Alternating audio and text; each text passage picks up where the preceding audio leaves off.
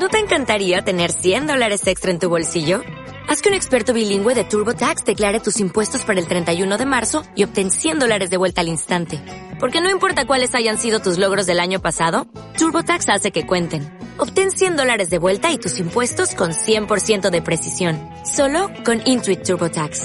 Debes declarar para el 31 de marzo. Crédito solo aplicable al costo de la presentación federal con TurboTax Full Service. Oferta sujeta a cambios o cancelación en cualquier momento.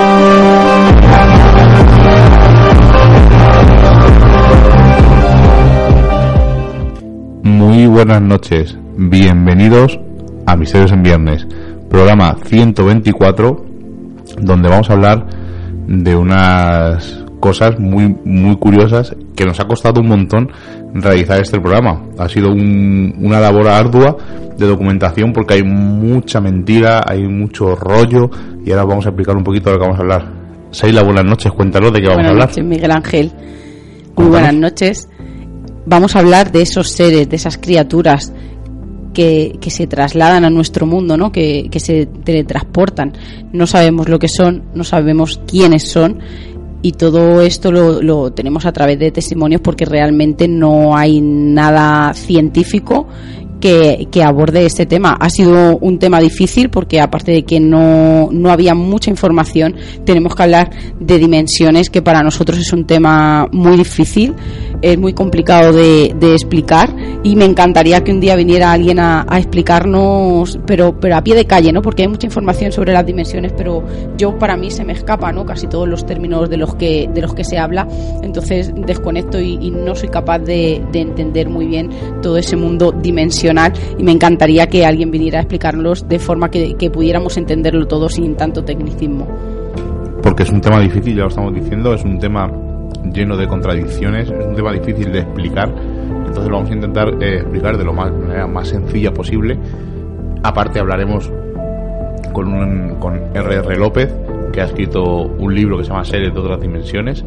Eh, hablaremos sobre ese, ese libro, esos personajes que aparecen, un batiburrillo que hemos eh, hecho del programa, un poco aquí a lo, a lo loco, pero que creo que va a quedar interesante porque vamos a hablar de criaturas, viajes a otras dimensiones, puertas dimensionales, un tema tan amplio que va a ser bastante curioso.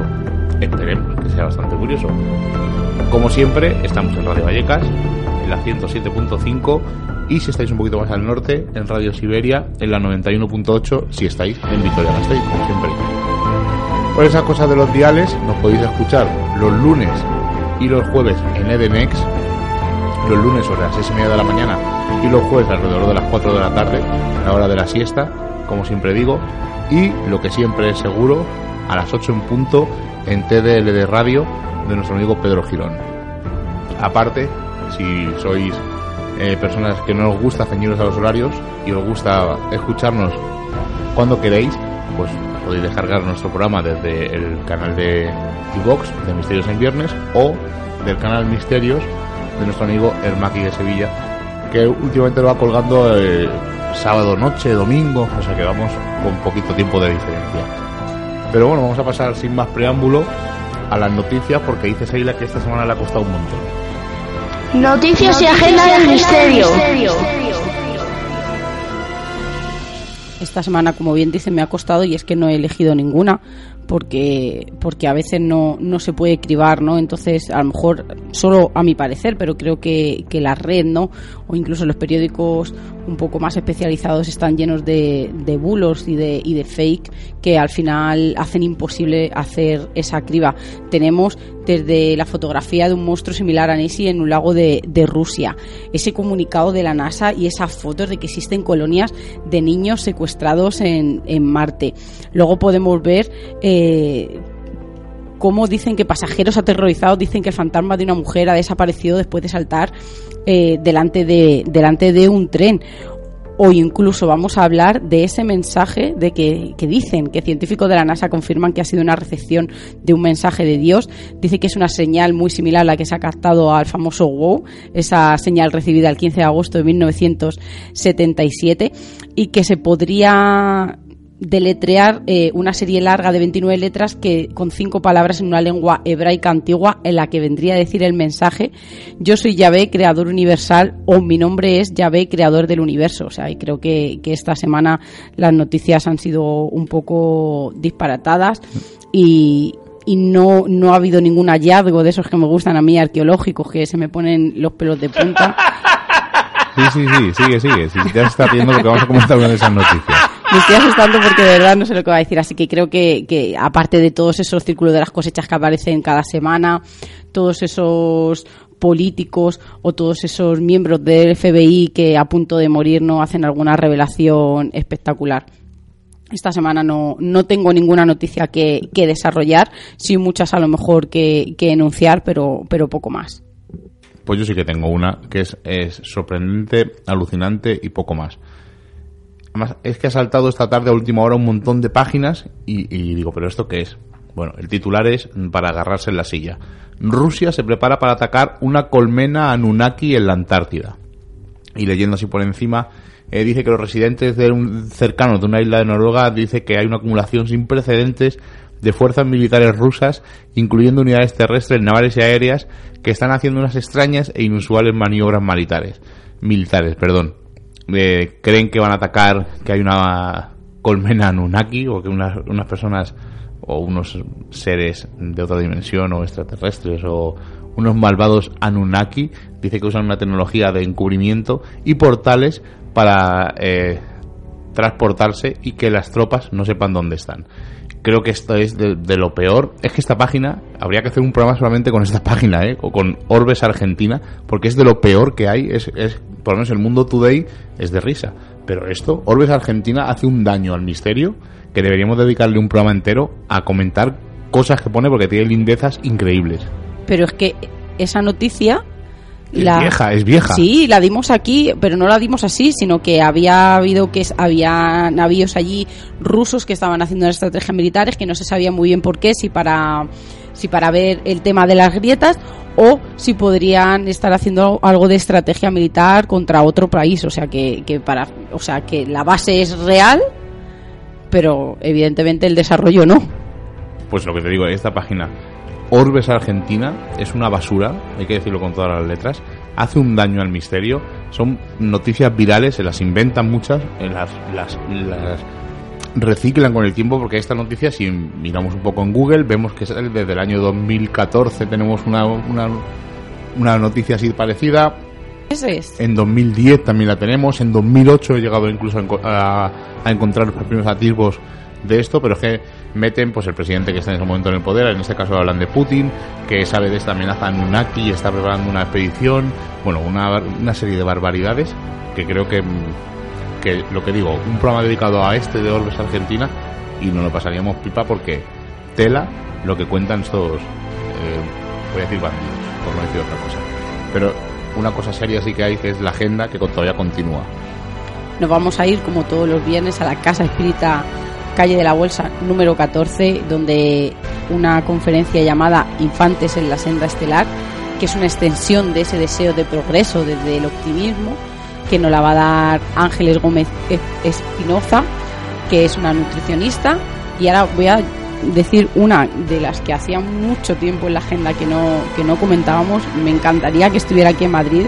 Nos vamos a ir a Barcelona y qué suerte los que los que puedan estar allí. Nosotros intentaremos porque de verdad nos vamos a ir a la, a la Caixa Forum de Barcelona. Esta exposición de la, que, de la que os voy a hablar está hasta el próximo 3 de septiembre. Y es que Tony Osler era un gran amigo de David Bowie, explora los fenómenos sobrenaturales y los ovnis a través de, de dos proyectos, que es L7, L5, que es una pieza central en la que es una instalación que mezcla imágenes en movimiento proyectadas en trozo de vídeo, sonidos de ambiente, esculturas, y su principal elemento es un vídeo reproducido en bucle a través del fantasma de Piper, una técnica utilizada para espectáculos de magia, y en ella se observa las manos de una mujer que dibuja en un folio unos supuestos encuentros íntimos con alienígenas. Y luego la segunda parte es eh, la proyección de Imponderable, que es ese film que resume en una hora y media a través de técnicas de ilusión óptica sus obsesiones por los fenómenos paranormales, como personajes como Houdini, Sherlock Holmes, eh, Arthur Conan Doyle. Entonces, este señor dice que, que su, su, fanatismo ¿no? Por, por, esto le viene desde que su padre, ¿no? que y le encantaba la magia, así que es una, es una proyección, ¿no? Es una muestra también del archivo personal que tiene este artista, que está compuesto por más de 2.500 imágenes de apariciones fantasmales, ovnis, cultos eh, satánicos y de objetos paranormales, incluso de la familia, de su familia y del mago Houdini. Creo que es una experiencia única, inmersiva, en la que puedes interactuar y me encantaría que, hubiera venido a Madrid para poder verla porque estábamos buscando para hacer un, programa sobre, sobre la magia ¿no? dentro, de, dentro del espiritismo y todo cómo funcionaba el ilusionismo en todas esas mesas parlantes y nos está haciendo realmente complicado recabar información. Así que yo creo que esta exposición, la gente que tenga la suerte de Barcelona ir, de verdad no deberían, y amantes del misterio, no deberían perderse porque creo que va a ser una exposición única. ¿Hasta cuándo estás? Hasta el 3 de septiembre. Bueno, a lo mejor nos pilla casi, casi. para acercarnos un día. ¿Más agenda? ¿No tenemos? Nada más. Ya sabemos rutas, el congreso, que se vaya buscando a la gente para venir a, nuestro congreso, que creo que va a ser muy divertido, va a ser ameno, va a ser para todos los públicos el 1 y 2 de septiembre. Que por cierto ya hemos colgado el cartel, lo está en Facebook, hay mucha gente compartiéndolo, hay que darle las gracias a toda la gente que lo comparte. Es un, ya lo hemos dicho, un congreso sin ánimo de lucro, un congreso solidario, que la entrada simplemente es donar algo de material escolar, ya hemos dicho muchas veces, un libro, un lápiz, un borra, un sacapuntas, cualquier cosa. A lo que responderemos con un pequeño obsequio. Exactamente. Y todo se va a llevar al Colegio Público San Pablo de aquí de Vallecas. ¿Por qué ese colegio? Porque es uno que conocíamos, sí, tenemos trato con el director. Él colabora luego con los niños de Proa, de la asociación de aquí también de, de Vallecas, que son los niños, los niños que luego después de clase tienen apoyo, así que yo creo que, que el material va a estar bastante repartido. Y vamos a pasar a la definición y tipos de dimensiones que hay. Vamos a ello. Pues como casi todos conocemos, ¿no? Cuatro dimensiones, tres espaciales y la espacial. Todo empezó ¿no? con esa teoría de la, de la relatividad y la mecánica cuántica después que modificaron la forma que teníamos de ver el tiempo y el espacio. Todos podemos eh, saber ¿no? que luego hay muchas teorías de, toda esa cantidad de, de, dimensiones que existen y sobre todo la teoría de las cuerdas, que es la que apoya que el espacio en el que vivimos tiene muchas más dimensiones, incluso podría llegar a más de 26. Eh, todo el espacio, ¿no? todo el lugar en el que vivimos eh, está en cuatro dimensiones. ¿no? Tradicionalmente se dice que hay tres espaciales y, como hemos dicho, una temporal. Podemos movernos hacia arriba, hacia abajo, hacia el norte, hacia el sur, hacia el oeste. Todos estos movimientos entrarían evidentemente en las dimensiones espaciales y luego existe la temporal, el tiempo, que es esa cuarta dimensión. Es la diferente a esas tres dimensiones ya que solo hay uno y el movimiento dentro de este eh, parece que solo es posible en una dirección. Vamos a decir también y hablar de esa dimensión que es la velocidad, esa gran casi desconocida, ¿no? que resulta de dividir la longitud entre el tiempo. Me ha parecido muy curioso porque hay muchísima gente ¿no? y muchísimas teorías que hablan de la dimensión cero, que es esa en la que es solo un punto que no tiene alto ni tiene ancho, es un punto básico, inerte, sin profundidad, y que no, y que no tiene lugar al movimiento. Entonces es donde entraría la dimensión número uno, en la que este punto necesita que, que para hacer algo no necesitamos añadirle una dimensión que le permita cambiar y esta dimensión es la que conocemos como tiempo pero todos nos vamos a preguntar ya, pero este punto sigue inmóvil, inerte, no puede moverse, entonces ¿dónde entra el tiempo? Claro que no puede moverse, pero con el tiempo, con el paso del tiempo, eh, podría cambiar, es decir, si es de un color podría cambiar a otro y entonces así es donde tenemos eh, la teoría, ¿no? Y todos sabemos que el tiempo es la dimensión necesaria para que exista cambios en el universo, como todos podemos comprobar a través de miles y miles y miles de años. Luego entraría en juego la dimensión número dos, que necesitamos algo para que ese punto que hemos hablado inicialmente pudiera moverse. Necesitamos una línea en la que este punto pueda moverse a lo largo de ella y entonces entraría esta segunda dimensión. Luego estamos hablando de la tercera, que es ya cuando este punto o cuando esta línea eh, se la da un poco de libertad y empieza a moverse hacia los lados, se puede torcer. Entonces hablaríamos en que tendríamos un círculo, un cuadrado, una figura bidimensional. Entonces tendríamos ese universo plano donde los puntos pueden desplazarse de, un lado a otro a través de, de esas líneas.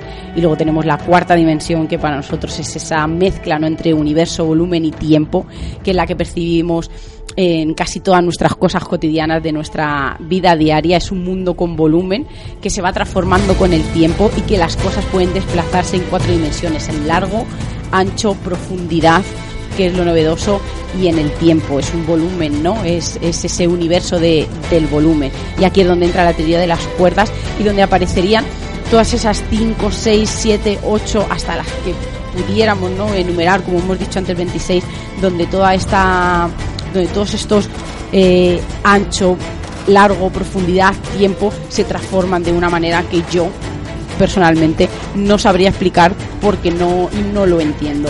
Entonces eh, creo que, son esas cuatro, ¿no? O incluso las quintas las que, las que a veces eh, son las más comunes y, la, y las otras dimensiones es, donde surgen esas vibraciones y esas transformaciones casi, casi inexplicables es un tema difícil y explicarlo así por... No, yo no sabría explicarlo porque no, no lo conozco y, no lo entiendo. Por eso me, gustaría que alguien se sentara a mi lado un día y me explicara el tema dimensional, ¿no? Ese mundo dimensional de una manera que, que, pudiera entenderlo y que yo pudiera plasmarlo de alguna manera.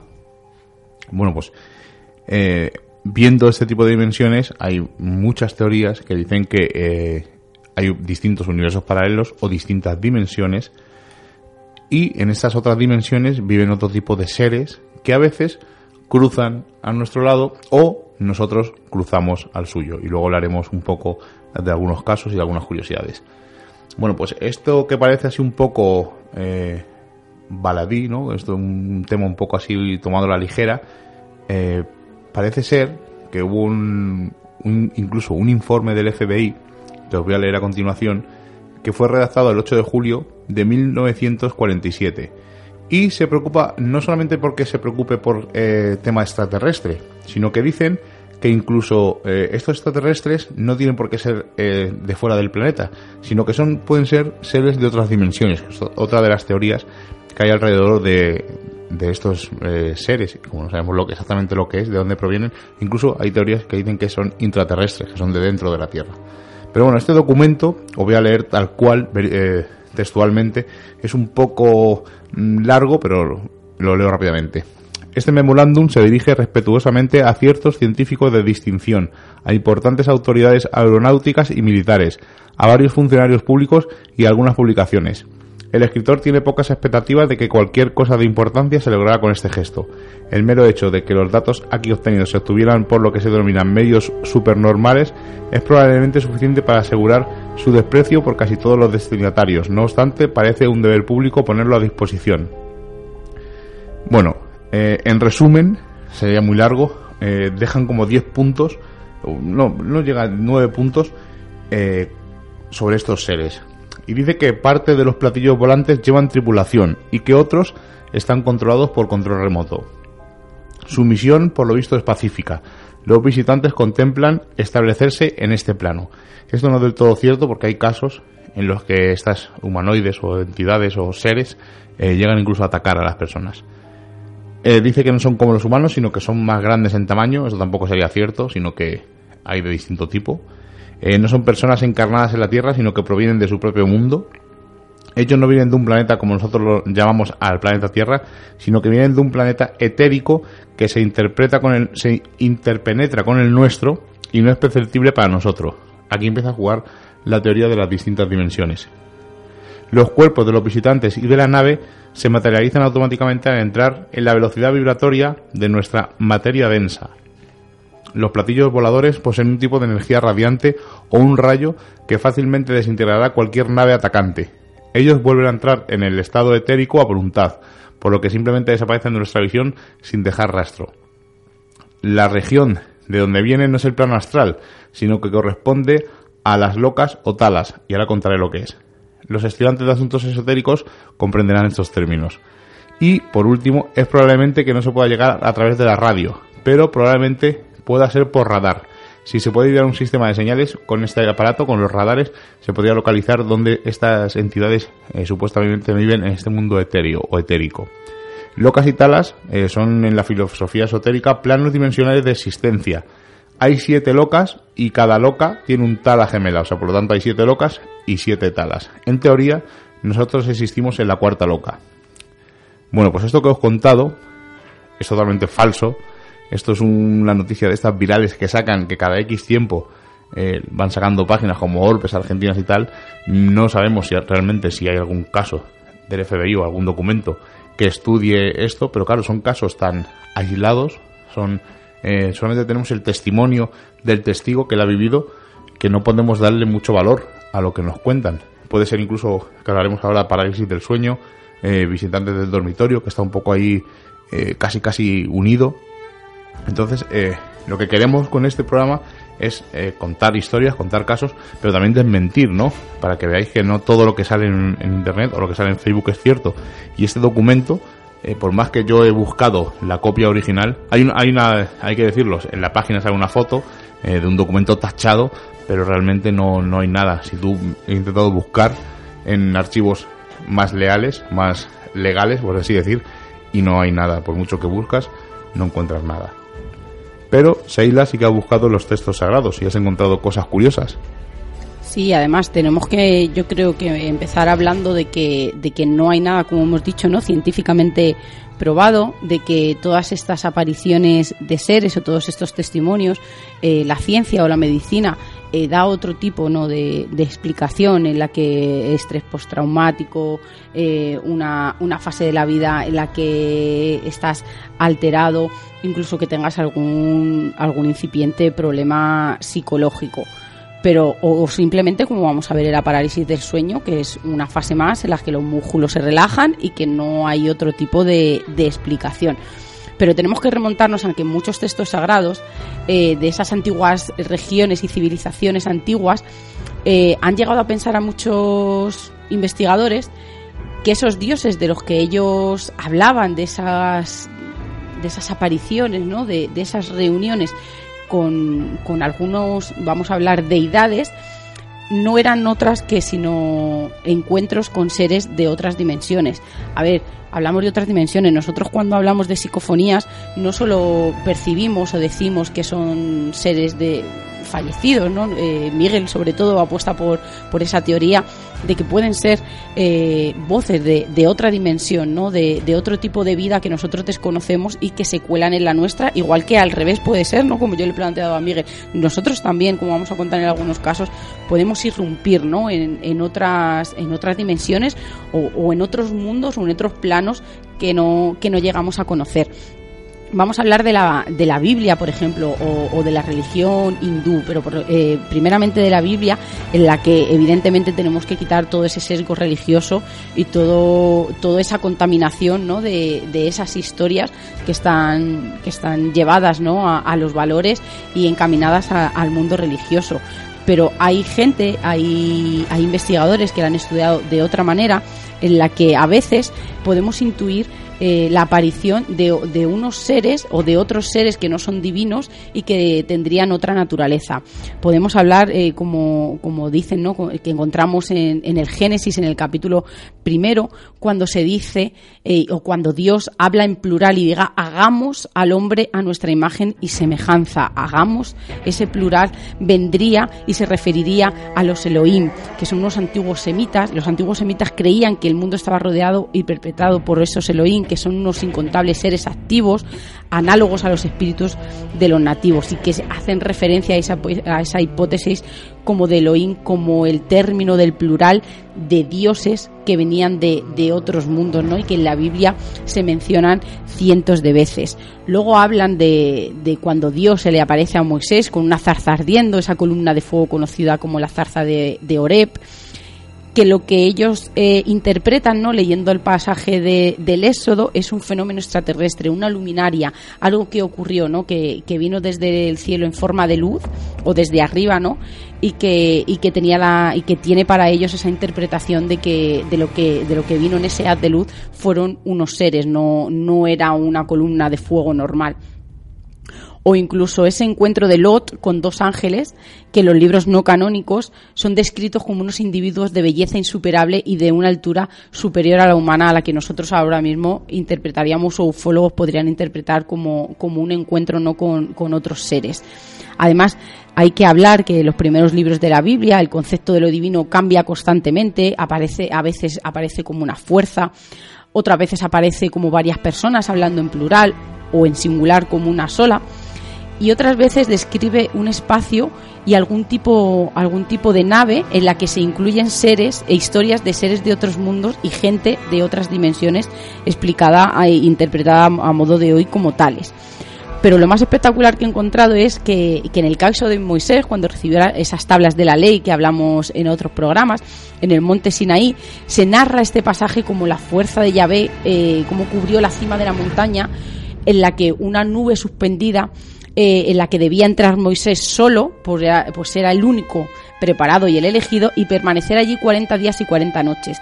Después de atravesar y de que pasaran estos días, eh, se comienza a hablar de, en la Biblia del arca, de sus medidas, de, de, sus condiciones. Entonces aquí entra la teoría de que algo ocurrió en el que Moisés estuvo en algún, en algún sitio, que no sabemos dónde, ni con qué seres, que le instruirían ¿no? en unos conceptos y en unos conocimientos para él antes desconocidos como puede ser la construcción del arca, esas tablas de la ley, el tabernáculo o el altar del templo de Jerusalén, que todas estas escrituras y planos eh, con, con, conocimientos sagrados tienen que ver con la cábala. Y hemos dicho que estos seres no sabemos cómo cruzan aquí, no sabemos si cruzan unos portales dimensionales, si tienen la capacidad, como decía este supuesto archivo del FBI, de cambiar la vibración y, entrar en nuestro plano dimensional, un poco así como lo que hace eh, Flash para los seguidores de la serie, que cuando empieza a vibrar puede atravesar paredes porque entra en otro grado vibracional. Pues no sabemos exactamente lo que hay, si es que hay sitios donde el tejido está más rasgado y pueden cruzarse o como decimos nosotros ha dicho Seila eh, que pensamos que los, las parafonías o psicofonías pueden ser voces de todas dimensiones porque en ciertos lugares eh, parece que el tejido está más rasgado y se cuelan esas voces. Además es una de las cosas que sí que podemos no podemos afirmar al 100% pero sí con mm, más seguridad que otras cosas es que donde obtienes una psicofonía es más probable volver a obtenerla que en otro sitio donde no hayas obtenido es una cosa extraña además tenemos sitios donde hemos ido muchas veces que no sabemos por qué, ahí es más probable obtenerlo que en otros sitios. Pero voy a contar un par de casos muy rápidos sobre gente que ha viajado a otras dimensiones cruzando estos portales y no saben cómo. El 12 de mayo de 1974, en Bogotá, un autobús con 67 estudiantes y profesores se encontraban viajando en un viaje de estudios eh, hacia eh, Turcán y pasando justo por Pasto, en Colombia, Tucán está en el Ecuador, pasando justo por Pasto, este autobús desapareció y nunca más se supo nada de él. Una puerta dimensional, un accidente y no encontraron el autobús, no lo sabemos. Y una historia que os va a sonar, porque esta sí que entra más, yo creo, dentro de la leyenda, es una familia que está preparándose en Nochebuena para cenar hace tiempo, a principios del siglo XX, en 1900 y pico, poner cada uno la fecha que queráis, y solamente falta el agua. Y el hijo mayor de esta familia, vamos a llamarle la familia Lerch, por ponerle un nombre, sale a buscar el agua al pozo y no vuelve. Empieza a pasar el tiempo y este hijo no, este, su hijo no vuelve y sale la familia, las dos hermanas y el padre y la madre, a ver dónde están y no le encuentran por ningún sitio. Pero lo curioso es que le oyen. Auxilio, estoy atrapado, no encuentro la salida. Pero no le ven por ningún sitio. El padre se pone frenético y empieza a gritar, hijo, ¿dónde estás? Dímelo, que voy corriendo a ayudarte. Y él, cada vez la voz del muchacho se oye más lejos y dice, no sé, padre, no conozco a nadie, estoy ya muy lejos de allí, salvarme. Como os he dicho, en la noche de Nochebuena y había estado lloviendo, de manera que la tierra estaba húmeda y las pisadas de este hijo, del hijo, se, eh, se notaban marcadas, pero llegaba un momento que no llegaba al pozo del agua y estas pisadas se perdían. Eh, hay una cosa extraña que dicen las hijas, eh, que aparte de escuchar al, hermano gritar, oían unas extrañas voces en un idioma desconocido y no llegaban a, a, localizar de dónde salían, igual que la voz del hermano que se iba perdiendo. Los que sean seguidores de programas de radio de misterio recordarán esta historia con otra versión. Igual, otra familia, a principios del siglo XX, cena de Nochebuena también, el hijo sale a buscar agua y cuando sale no vuelve y cuando salen a buscarle oyen que el hijo grita, el cubo cae de repente del cielo y una especie de ser le ha cogido y se lo lleva volando y nunca más vuelve a aparecer. Este ser puede ser que cruzara una puerta dimensional. No lo sabemos. No sabemos si el hijo de estos hombres en esta otra versión también cruzó a otra dimensión o simplemente desapareció o es una leyenda como la que hemos contado. Otro caso eh, que comentamos en un programa aquí en Misterios en Viernes de viajes, este caso fue de viajes temporales, pero también entra dentro de otra dimensión, es lo del hombre de Tauret, no sé si lo recuerdas, que aparece un señor en Japón con un pasaporte de una ciudad que no existe, de un país que no existe, le retienen, le llevan a un hotel, se queda un tío vigilándole en la puerta, un policía, y igual que aparece, desaparece. Él tiene todos los papeles en regla, él dice que el sitio existe, lo localiza en el mapa, en el mapa no aparece, igual que apareció en Japón, desaparece en el hotel. No sé si lo recordáis y es una historia muy muy conocida, el hombre de Tauret. Seila, cuéntanos muy brevemente, muy rápido, ¿qué son los visitantes de dormitorio? Sí, pero déjame antes contaros que estábamos hablando de los textos sagrados y vamos a hablar de una de las enseñanzas más importantes dentro de, de la de los hindús y es la historia del batido del océano lácteo. Y es que estamos hablando de esos seres que nos visitan y esos seres más o menos, por hacer una, a grosso modo, ¿no? Esos seres eh, son buenos o son malos, vamos a decirlo así. Entonces aquí entrarían los demonios y los ángeles. Y es que vamos a hablar que en esta cultura en el que los asuras, los demonios y los devas, los ángeles, luchan unos con otros en un tira y afloja de proporciones cósmicas. Y es donde aparece este batido del océano de leche, que es uno de los mitos fundamentales del hinduismo.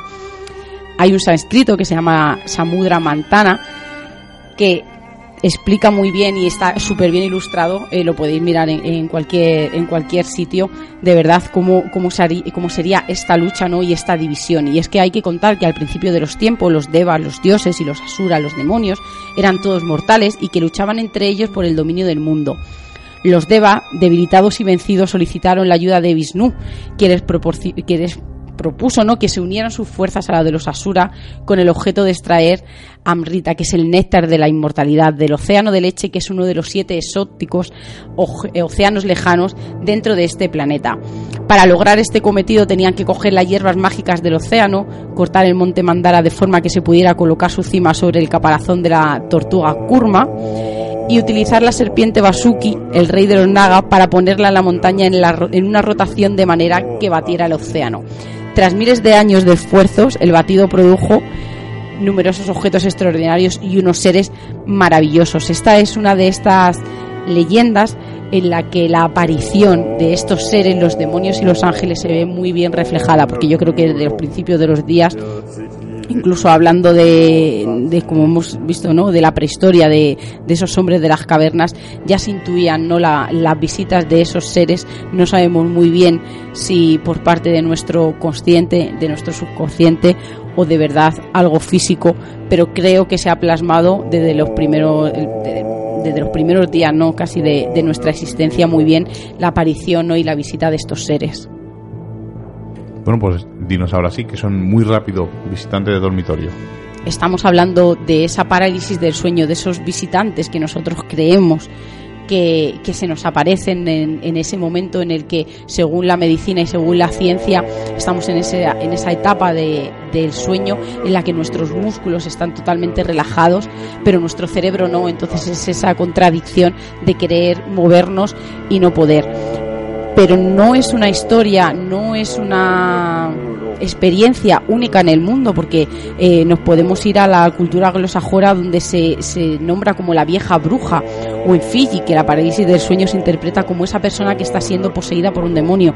Aquí estamos ya incluyendo esos, esos seres, o en Nigeria, donde, donde llaman a esta experiencia el diablo en la espalda, pero ya nos podemos ir a la cultura china donde ellos la llaman el fantasma. Fijaros, ya estamos hablando de, entes, ¿no? De, algo etéreo o fantasma sobre el cuerpo o fantasma en la cama como ellos lo llaman.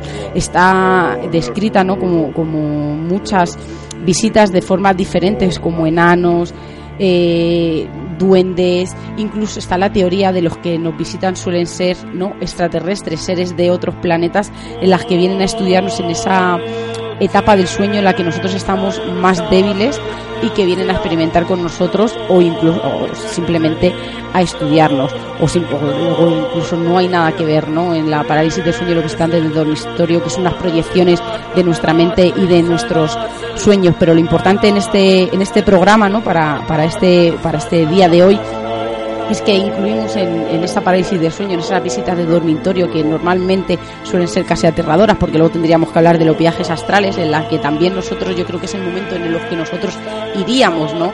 a, esas otras dimensiones eh, a visitar o, hacer algún cometido, ¿no?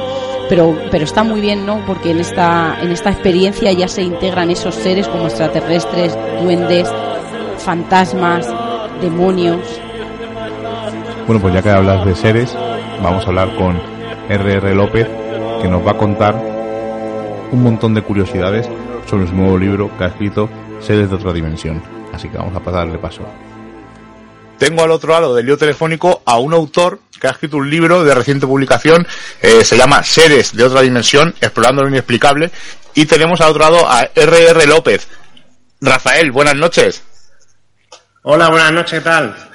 Pues mira, muy contento de que estés en Misterios en Viernes. Es un placer para nosotros que un autor que ha escrito un libro de misterio nos cuente un poco por qué ha surgido esta idea y encantados de que estés aquí en estas horas introspectivas porque los programas de misterio se mueven en esta franja horaria a partir de las 11, once y media de la noche y es un privilegio poder hablar de tú a tú a estas horas.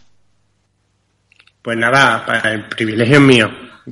Bueno, cuéntanos un poco, eh, ¿de dónde surge la idea del libro Seres de otra dimensión? Pues verá, eh, yo primero eh, escribí un libro que se llamaba Lo poco que sé del misterio, que es un libro que publiqué de forma independiente y en ese libro eh, yo hablaba de misterio, pero hablaba de misterio desde el punto de vista de un aficionado a estos temas que va a intentar comprobar qué hay de cierto en ello. Es decir, en este libro yo, por ejemplo, pues hacía un viaje, que lo hice de hecho, a, Rumanía para ver qué hay detrás del mito histórico de Blas Tepe, o me desplazaba a la casa de las caras de Belmes, para, no era un poco como intentar meter el dedo en la llaga, pero desde el punto de vista de una persona que siempre le han gustado estos temas y que lo ha escuchado mucho, ha leído mucho, pero bueno, ¿qué pasa cuando uno va a los sitios, no? Entonces, ese libro cayó en manos de, Laura Falcolara y Laura Falcón me propuso que escribiera un libro para su editorial. Entonces, en, en principio, la propuesta que yo hice fue de tocar así temas variados y el libro iba llevando de otra forma incluso. Pero desde de la editorial Luciérnaga sabiamente me dijeron que había que concretar un poco y como que hacer una propuesta común que vertebrar los temas que trataba el libro. Entonces, eh, yo le di una pensada y hacía mucho tiempo eh, que a mí hay, un tema que me interesa mucho, que es la teoría de la intrusión, que yo se lo había escuchado hablar a, a Carlos Canales y Jesús Callejo.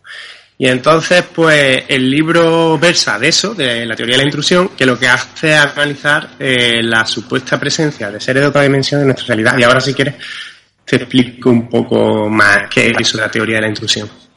Pues mira, eh, me parece estupendo. Además, eh, hay dos capítulos en los que te centras sobre todo ya en estas, estos seres que, que invaden nuestra intimidad, que son la gente sombra y el Lenderman.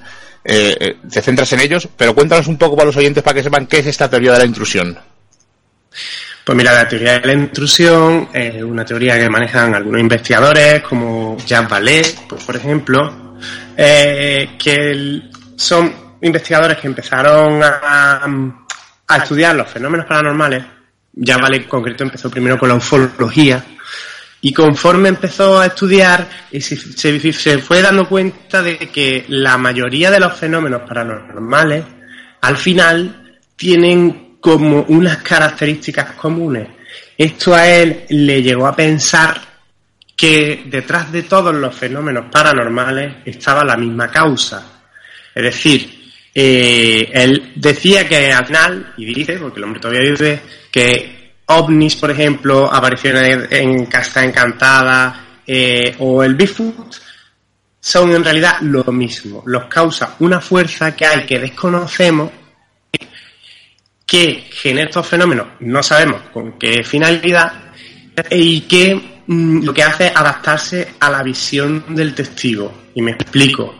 Las luces en el cielo, por ejemplo. Pues las luces en el cielo en la prehistoria mm, las verían y pensaban que eran dioses. En la Edad Media, pues pensaban que eran ángeles o demonios. Y a partir de que el hombre concibió la posibilidad de viajar a otros planetas, empezó a plantearse si no serían visitantes de otros planetas. Es decir, parece que el fenómeno va mutando y se va adaptando a la conciencia del testigo, decía, lo que el testigo cree que es posible o no es posible. Pero en realidad no es nada de eso, sino que cada uno lo ve según las gafas de la cultura y la historia que lleva puesta. Es decir, eh, una aparición fantasmal, por ejemplo, a una persona que fuera muy religiosa podría pensar que se trata de... Él no vería un fantasma, vería otra cosa. Es decir, es como si se estudia el fenómeno de las apariciones marianas, por ejemplo, se ve que tiene mucho en común con el fenómeno ovni, ¿no? Eh, las apariciones, hay picos de apariciones en la misma época, en fin. Entonces, básicamente la teoría de la intrusión achaca todos los fenómenos paranormales a seres de, por llamarlos de alguna forma, de otra dimensión, que de vez en cuando eh, hacen de intrusos en la nuestra e interaccionan con los testigos, modificando su concepción de lo que es real y lo que no, aunque no sabemos cuál es la finalidad de ello. Uno de los libros de los que habla Jack Valet, que tú has comentado, es Pasaporte Amagonia, que yo creo que es un clásico. Y una cosa que has dicho que me ha llamado mucho la atención y que se adapta, por ejemplo, a las leyendas urbanas, es que, por ejemplo, la famosa chica de la curva, al principio eh, las leyendas decían que se montaba en carruajes y con el tiempo ha ido cambiando, pues ha ido adaptando a bicicletas, ha ido adaptando a coches como ahora en la actualidad y en un futuro, si cambia el medio de transporte, se irá adaptando. Entonces, es una teoría muy curiosa, muy interesante y recomendamos a los oyentes que si quieren eh, investigar sobre esta teoría, pues por supuesto que sean seres de otra dimensión y el libro que hemos recomendado, Pasaporte Magonia, que es donde Jack Vallée explica un poco el principio de esta teoría. Eh, hay una cosa que la hemos dicho, los gente sombra y el Lenderman, pero me llama la atención sobre todo el Lenderman que lo comparas con un tulpa. Eh, cuéntanos un poco esta teoría porque leyéndolo tiene mucho de veracidad lo que cuentas. Claro, pues verá, eh, dentro de, todas las teorías que explican estos fenómenos, ¿no? Pues desde el punto de vista de la teoría de intrusión, eh, se pensaría eh, que, pues eso, hay seres que vienen de otra dimensión y que se adaptan a nuestros mitos. Entonces, el Slenderman, tú sabes que comenzó como una leyenda urbana de Internet, eh, que se generó un foro, que todo el mundo sabe que lo generó un hombre concreto, eh, que había un, en, el portal Something Awful, había un concurso de fotografía de misterio y este hombre eh, hizo esta fotografía del Lenderman y se inventó una historia para ella, ¿no? Entonces mm, ganó el concurso y el Lenderman se convirtió en un meme, se convirtió en una especie de concepto que ha tomado vida propia y ha ido cambiando, ¿no? Todo el mundo ha ido aportando al Slenderman lo que ha querido. Eh, se han inventado datos sobre la leyenda, han hecho vídeos, han hecho videojuegos hasta el punto y hora que eso se ha desbordado y ya se ha convertido en una especie de mito moderno, ¿no? ¿Qué pasa? Que ya hay gente que dice ver al Slenderman o a criaturas parecidas al Slenderman. Entonces, ya llegamos a un fenómeno que se llama la ostensión la obtención, eh, según la sociología, es la extensión dramática de una leyenda en nuestra realidad. La abstención, en principio, eh, sería pues la representación de esa leyenda o que una persona mienta y diga que ha visto eso. Pero eh, algunos investigadores hablan de la, de la que sería que de verdad una idea cobra realidad en nuestra en nuestra, en nuestra dimensión. Esto podría parecer una barbaridad, pero en el ocultismo existen dos conceptos. En el ocultismo existe el concepto de Gregor y los tulpas. Un egregor es una idea que, según los ocultistas, acaba tomando vida y tomando forma en nuestra realidad porque miles y miles de mentes, al creer en ella, la dotan de fuerza, de energía, de vida y acaba teniendo una representación en nuestra realidad. Y luego están los tulpas. Los tulpas son ejercicios de meditación que hacen algunos lamas y algunos yogis y de los cuales hay, hay eh, testimonio en la literatura ocultista. Concretamente, Alessandra David Neal y Nicola Roerich, que son dos personajes de los años 20. Nicola Roerich fue un diplomático ruso eh, bastante famoso en su época eh, porque además fue pintor y además fue el responsable del tratado que actualmente protege los bienes culturales en tiempo de conflicto eh, y Alessandra David Neal fue una famosa ocultista que fue la primera mujer que se coló en la ciudad prohibida de los, de los, de los lamas tibetanos, en la ciudad de Lhasa, ¿no? Entonces, cada uno por su cuenta, en sus biografías, hablan de que los monjes tenían el ejercicio que era el tulpa, que era un ejercicio según el cual un monje, para demostrar su capacidad, el dominio de la mente que había adquirido mediante técnicas de meditación, pues tras meditar varios días intensamente y concentrarse mucho en una idea, eran capaces de materializarla en nuestro mundo. Entonces eran capaces de materializar objetos y seres vivos. Pero decía Alexandra David Neal en uno de sus libros que estos objetos eh, y estos seres vivos debían ser destruidos porque si no, si permanecían mucho tiempo en nuestra realidad, cobraban forma e identidad propia. Entonces, eh, esta gente que ve al Slenderman, hay quien, por supuesto, lo atribuye a alucinaciones, pero hay también quien piensa que podrían ser tulpas o egregores, es decir, que de tantas mentes creyendo de verdad en la figura del Slenderman, al final se está materializando ese concepto en nuestra realidad. Y luego, por supuesto, estaría la teoría de la intrusión, que explicaría estas apariciones del Lenderman como que en realidad es eso otro que hay ahí, que se manifiesta y que ahora la gente que cree en eso lo está viendo como ese nuevo mito, porque esa cosa se adapta a las creencias de los testigos. Una cosa que me ha gustado mucho del libro, eh, aparte de todos los temas que tratas, es lo que has comentado al principio, ¿no? Que has ido a los sitios, eh, porque desde el punto de vista de un aficionado como nosotros, eh, ir no es lo mismo que te cuenten, pues en esta casa hay un fantasma, a que tú vayas y lo veas. Entonces me, me llama la atención que fuiste a las caras de Belmez y dices que viviste algo que no tienes explicación. Pero, por ejemplo, fuiste también a Viandas y algo que en un principio pensabas que era algo sobrenatural, le lograste explicar eh, ese, ese, fenómeno y lo comentas en el libro. Eh, hay gente que va a los sitios y cualquier cosa le dan como sobrenatural, pero tú en este caso, con mucho sentido común, dices, no, eh, lo que yo creo que es algo sobrenatural, lo explico, o sea que es una cosa muy valiente. Pero cuéntanos muy brevemente qué fue lo que te ocurrió en Belmez. Pues mira, eso fue durante la preparación de mi primer libro, Lo poco que sea el misterio, que directamente decidí a Belmez, porque me parecía que teniendo semejante misterio tan cerca nunca hubiera ido. Entonces fui a la cosa de cuatro años así y fui sin saber siquiera si la casa iba a estar abierta. Y lo que nos pasó fue que llegamos a la casa de las caras de Belme y, nos atendió, bueno, estaba cerrada, pero llamamos un teléfono que hay en la puerta y amablemente vino la mujer de Miguel Cámara, nos abrió la puerta y, y pudimos, pudimos acceder, ¿no? Y la mujer estuvo allí con nosotros explicándonos. Y una de las personas que me acompañaba empezó a grabar con un iPhone. Entonces, eh, empezó a grabar y allí, aquello estaba, vamos, era, sería marzo, creo recordar, es decir, era época fría todavía y más en la Sierra de Jaén, no había viento, no había polvo porque la señora acaba de estar limpiando, no había insectos porque los hubiéramos visto. Y de repente esta persona empieza a decir, mira, mira, uy, veo bolas, veo bolas. Y yo decía, ¿qué? Y decía, sí, sí, estoy viendo bolas, que estoy viendo bolas en, la grabación. Digo, bueno, no sé. Y luego repasando el vídeo, pues evidentemente en el vídeo se ven lo que se denominan como orbs.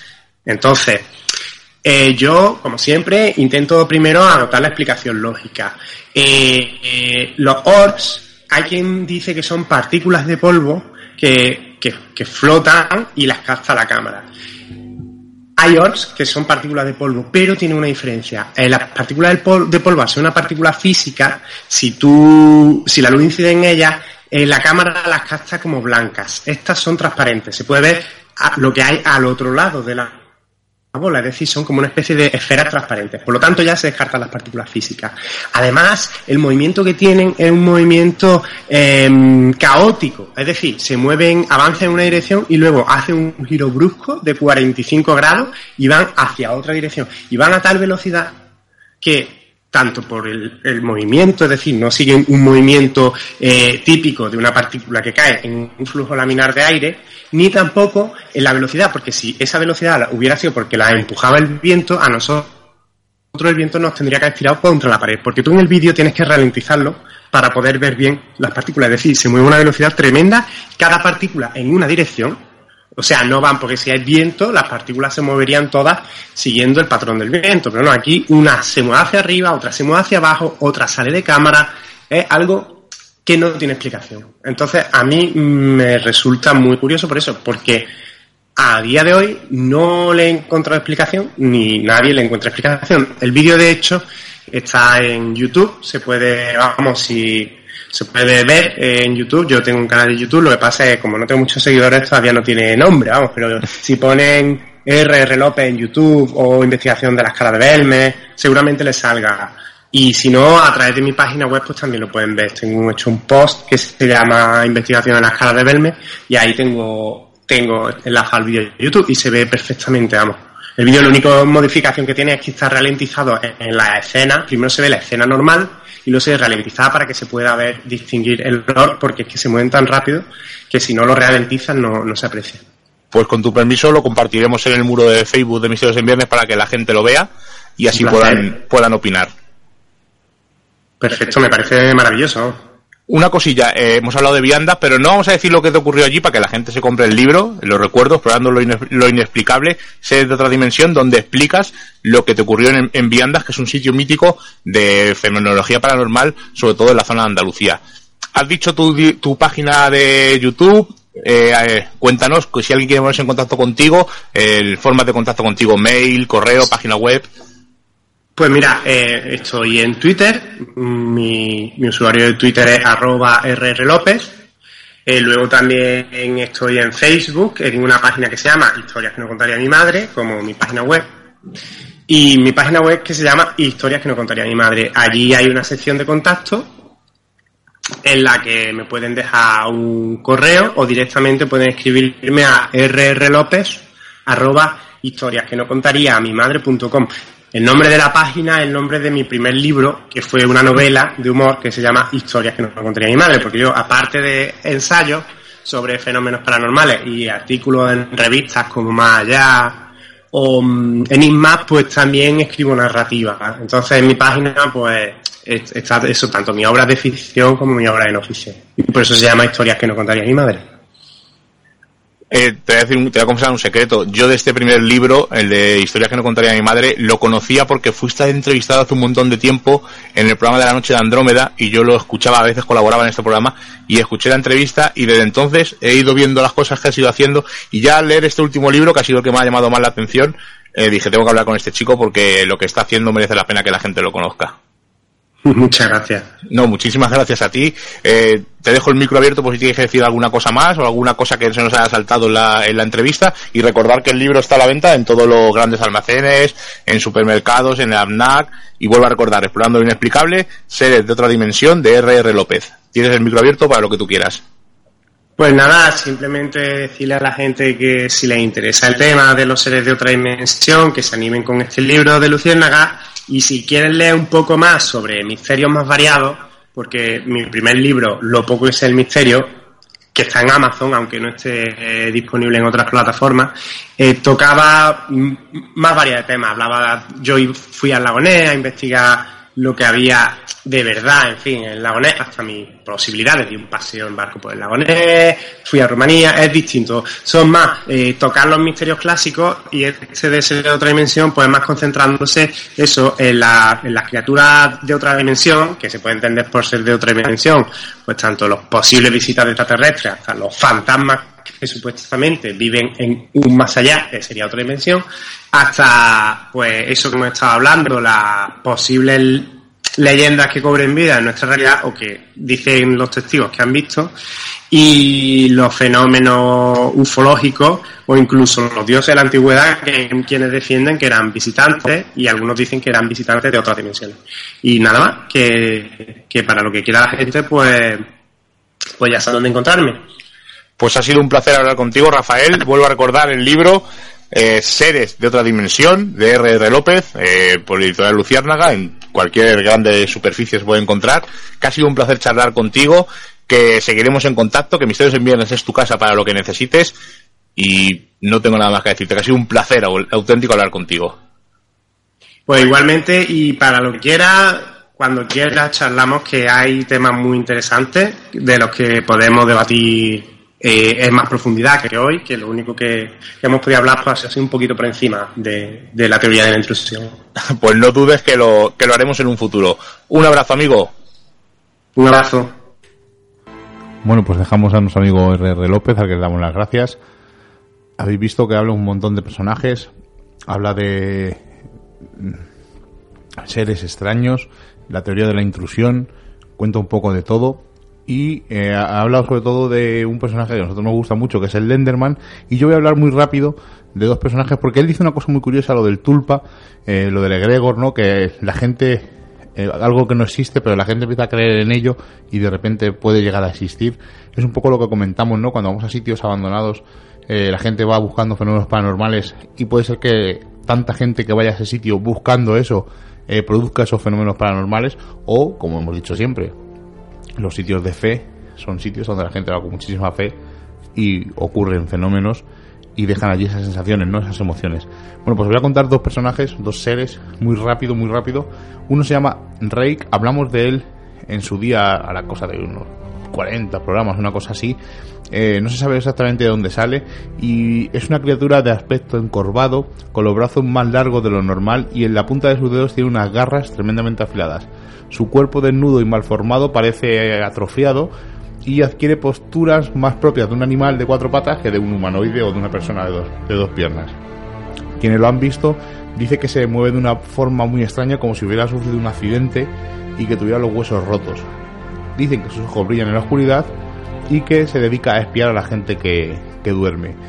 Luego ya entramos en los creepypasta y este personaje ha, entrado eh, junto con el Lenderman en esta mitología creepypasta de contar historias y dicen que que este ser se queda a los pies de la cama, si le ves, se va, si no le ves se va acercando poco a poco, si abre los ojos y le ves eh, te dirá su nombre que es de Rey o en Latinoamérica le llaman el rastrillo y dice que lo dice de una forma siseante o chillando, depende de la versión que, leas y que incluso eh, te llega como a amenazar y tienes que escapar y dejar de ninguna señal para que este ser no te siga. Y otro personaje que entraría dentro de estos personajes extraños que cruzan esas dimensiones serían los Nightcrawlers o eh, la traducción sería eh, gritadores nocturnos o rondadores nocturnos más, más, más literal. Y son unos seres, ahora vais a recordarlo todos, eh, es un vídeo muy extraño, salió en muchos sitios y nadie sabía exactamente eh, qué, qué era eso que veíamos ahí. Ocurrió en, en el Parque Yosemite, en Fresno, en California. Lo hemos comentado también en el programa, pero creo que era de rigor recordarlo. Una noche en noviembre del 2007, una cámara de seguridad registra en un vídeo dos seres muy extraños, muy largos, con unas piernas muy largas, y no sabemos si arriba tenían un cuerpo o una cabeza, no se sabe exactamente qué. Lo que sí es cierto que son dos, van andando juntos, atraviesan, van pasando como un camino, y las piernas es como si fueran los pantalones muy largos y muy anchos, y cuando se ve como cuando van andando se ve como que flota esa especie de pantalón. Es muy extraño. El nombre eh, lo ponen unos eh, señores de un programa del canal Sci-Fi se llama Fake of Fact Paranormal Field y eh, le ponen, dicen que no saben exactamente lo que es. Estos especie de ellos dicen restauradores nocturnos no saben lo que es. En el 2011 vuelven a aparecer también estos extraños seres en una granja, pero no saben exactamente de, dónde, ni qué son, ni cómo, no tienen nada. Pueden ser, lo que, hemos dicho. Estos seres que cruzan estos portales dimensionales, no sabemos exactamente qué. Dentro de esta categoría, y no vamos a hablar de ellos, sino simplemente nombrarlo, podríamos meter incluso el Mothman, ¿no? que apareció durante una temporada hasta que se, se derrumbó el puente, que en ese momento dejó de aparecer, aunque luego ha habido noticias que dicen que sigue apareciendo. Eh, también podemos meter en esto esos seres que han visto hace poquito, criptozoológicos que parecen una especie de vampiro gigante o murciélago gigante, e incluso aquí podríamos meter, eh, ¿por qué no a Nessie? Esos dinosaurios que se ven por África, un montón de seres que no sabemos de dónde salen ni a dónde van. Seila, cuéntanos un par de casos muy rápidos que nos vamos.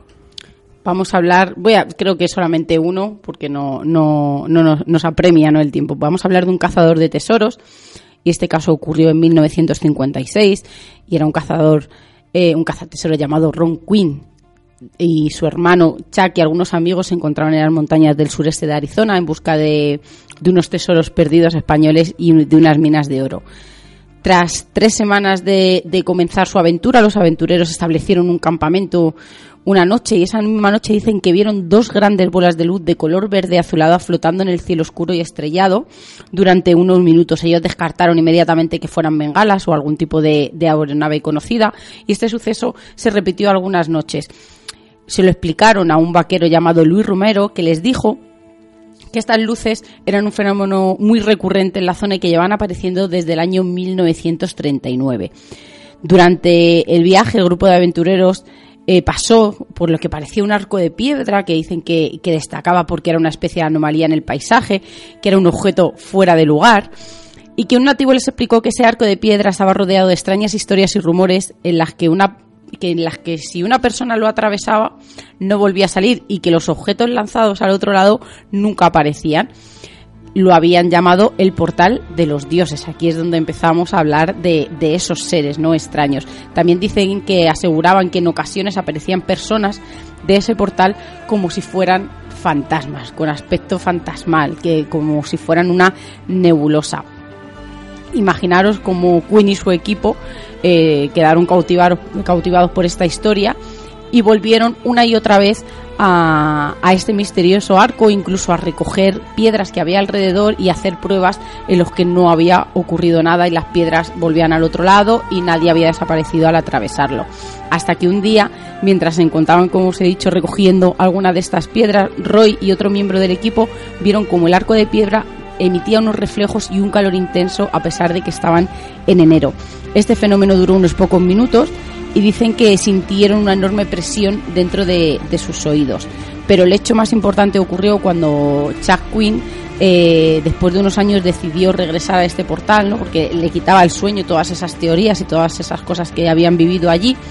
Subió otra vez a esas, a esas rocas y de repente eh, se dirigió hacia el arco se paró y vio como si un cañón hubiera aparecido y que no debía de estar allí. Dice que desconcertado descubrió que se encontraba un kilómetro de distancia de donde había subido y que de alguna manera fue transportado a un lugar diferente. El extraño suceso lo convenció de que efectivamente había algo extraño en ese arco y que podría ser una especie de puerta a otra dimensión y que a través de ese portal esos seres del otro lado vinieran a visitarlos como aquel nativo les había contado. Y es que se nos ha olvidado contar una cosa dentro de estos universos paralelos o de estos portales que son los espejos, que tendría un programa aparte, evidentemente, porque los espejos son mundialmente conocidos, vamos a decirlo así, ¿no? en todas las culturas. Eh, el espejo es, es se retrata el alma, ¿no? Es esa puerta al otro yo, es esa puerta a otra dimensión. Incluso muchos de los rituales que, que todos conocemos se implican este tipo de, de artilugio, ¿no? Como, como puede ser el espejo que existe en todas las culturas y en todas religiones como un objeto casi sagrado en el que se puede transportar uno a otros mundos. Pues voy a contar un caso muy rápido porque hemos contado casos de que gente que ha desaparecido, pero eh, gente que haya aparecido aquí, hemos contado el caso de Tauret, pero el hombre vuelve a desaparecer. Pero hay un caso que se llama el caso de Lerina García, que es una mujer que de repente eh, se despierta un buen día y todo lo que ve eh, no es lo que ella conoce. Su familia no es su familia, su trabajo no es su trabajo, su casa no es su casa, pero recuerda su nombre, sus apellidos, su edad, ella recuerda todo, pero todo donde está viviendo no es lo que ella vive. En teoría dicen que eh, hubo un viaje de, de, una dimensión a otra, o su mente viajó de una dimensión a otra, y la mente de esta Lelina García viajaría a la dimensión de la otra Lelina García eh, del mundo paralelo. Y eh, los médicos estudiaron este caso y dijeron que su dictamen fue que tuvo un caso brutal de pérdida de memoria. O sea, que ella recordaba quién era, cómo se llamaba, pero no recordaba nada de su casa y recordaba otro mundo ficticio que podía haber sido ocasionado por un trauma o incluso por una, eh, una situación de estrés, mm, no postraumático, sino un estrés extremo y que hubiera cambiado totalmente su percepción. Los conspiranoicos o la otra teoría sería que había bajado desde otra dimensión y nos vamos a ir, nos vamos a comentar los los tres comentarios que tenemos en iVox, que son muy poquitos. Bueno, tenemos siete, pero seis son de nuestra amiga Ana María Contreras, que nos dice en resumen que le ha gustado mucho el programa y que ha aprendido un montón de cosas. Y luego Toromit nos dice que muchos de los nombres le suenan del videojuego del Warcraft y Brasil y otros salen en el videojuego y debe ser que ha bebido mucho de la mitología nórdica, nos dice Toromit. Es cierto, el, Warcraft está basado en la mitología nórdica, orcos, enanos, etcétera, y bebe también mucho de la mitología de Tolkien, que también se inspira en la mitología nórdica, por lo tanto es, es, es interesante que es lo que siempre decimos, ¿no? Que como los videojuegos eh, nos meten, aunque sea subliminalmente, información que luego vemos que nos sirve para el mundo real. Sai, la semana que viene es un especial, di el número del programa. Es el 125. Sí, vamos a hacer un especial, no tenemos muy claro cómo ni, ni qué tema vamos a tratar, pero, pero queremos hacer un homenaje a, ese número y a tantos programas que tenemos atrás que para nosotros son, son un verdadero logro. Buenas noches, Miguel Ángel. Muy buenas noches. No sabemos lo que haremos, si haremos un repaso así un poco noticias de misterio, hablaremos con compañeros que hayan pasado por aquí, lo que nos dé tiempo en esta semana a preparar, que el 125 es para celebrarlo y son 125 semanas seguidas. Como ya hemos pasado el umbral mágico de la medianoche y nos reclama el misterio, nos ocultamos nuevamente en nuestras guaridas a seguir con nuestra vida mundana. Y la próxima semana nos volvemos a encontrar con nuevos temas del misterio, los cuales no revelaremos en su totalidad, porque recordad, estáis escuchando en Radio Vallecas en la 107.5 y en Radio Siberia en la 91.8, Misterios en Viernes. Hasta la semana que viene.